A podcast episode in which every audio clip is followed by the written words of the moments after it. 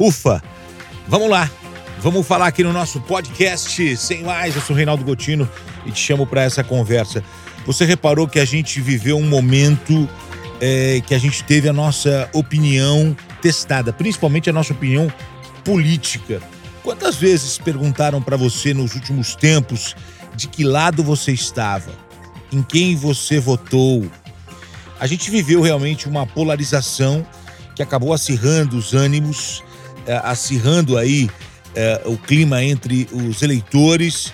E se você respondesse um nome diferente daquele que agradava a outra pessoa que te perguntou, e você tinha que se preparar aí para uma discussão, para um debate e às vezes até para um término de amizade, né? Mas a gente tem que falar sobre o livre pensamento, a livre opinião, o livre arbítrio. Uh, a gente tem que ter a nossa convicção baseada em algo sólido. E a gente, eu queria falar sobre isso, né? Como é que a gente faz isso? A gente tem que é, buscar sair dessa polarização, entrar numa politização, depois que o país acabou ficando praticamente dividido aí pelos números que nós observamos.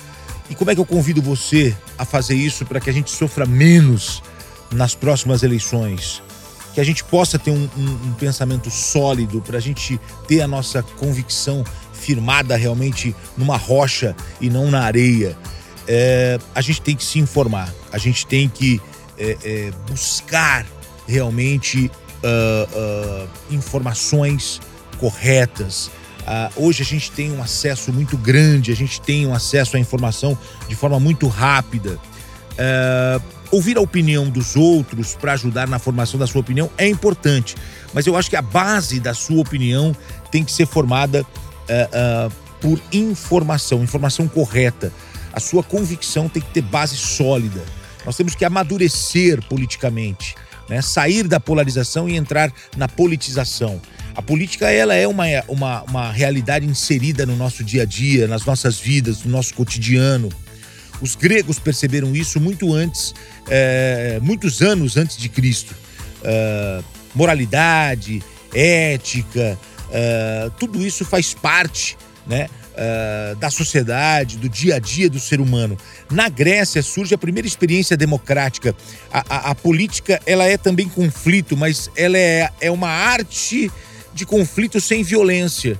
A política ela é fundamental para o convívio em sociedade. A influência grega nas palavras é facilmente percebida, né? Monarquia, aristocracia, democracia. E a palavra política também vem do grego, que quer dizer é, é, cidadãos, né? Aqueles que vivem na cidade. Poli é cidade. E, e quando a gente pega a palavra poli, políticos, né? Ticos, aquele que é público, então é a, a cidade pública, é, é, é a cidade que pertence ao público. E uma outra informação que eu acho interessante, que na Grécia Antiga é, tinha o idiota, a palavra idiota. É, também é uma palavra de origem grega. A palavra idiota é aquele que é fechado em si, é fechado em si mesmo. Ele, ele, é, uma, ele é uma pessoa que ele não é aberta, é, não é uma pessoa aberta para experiências, para ideias. Então ele é um idiota, ele é fechado. E o contrário de idiota era político, que é a pessoa aberta para o público, aberta para a troca de ideias, para o crescimento da sociedade, da vida coletiva.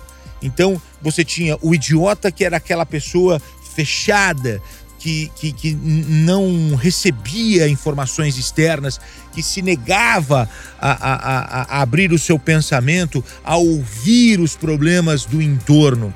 E o antônimo disso, o contrário disso, do idiota, era o político. É que a gente usa hoje a palavra político para principalmente definir uma classe que eh, nos últimos anos é, é, não é muito bem vista, porque a gente observa que alguns políticos não fazem bem o uso do seu cargo. Mas a gente tem que mudar isso.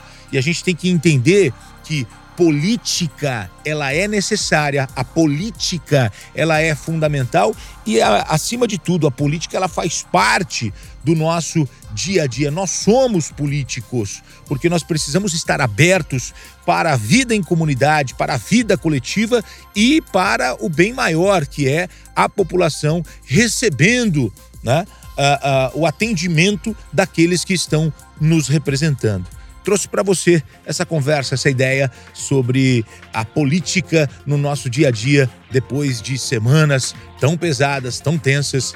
Obrigado pela sua companhia aqui com a gente.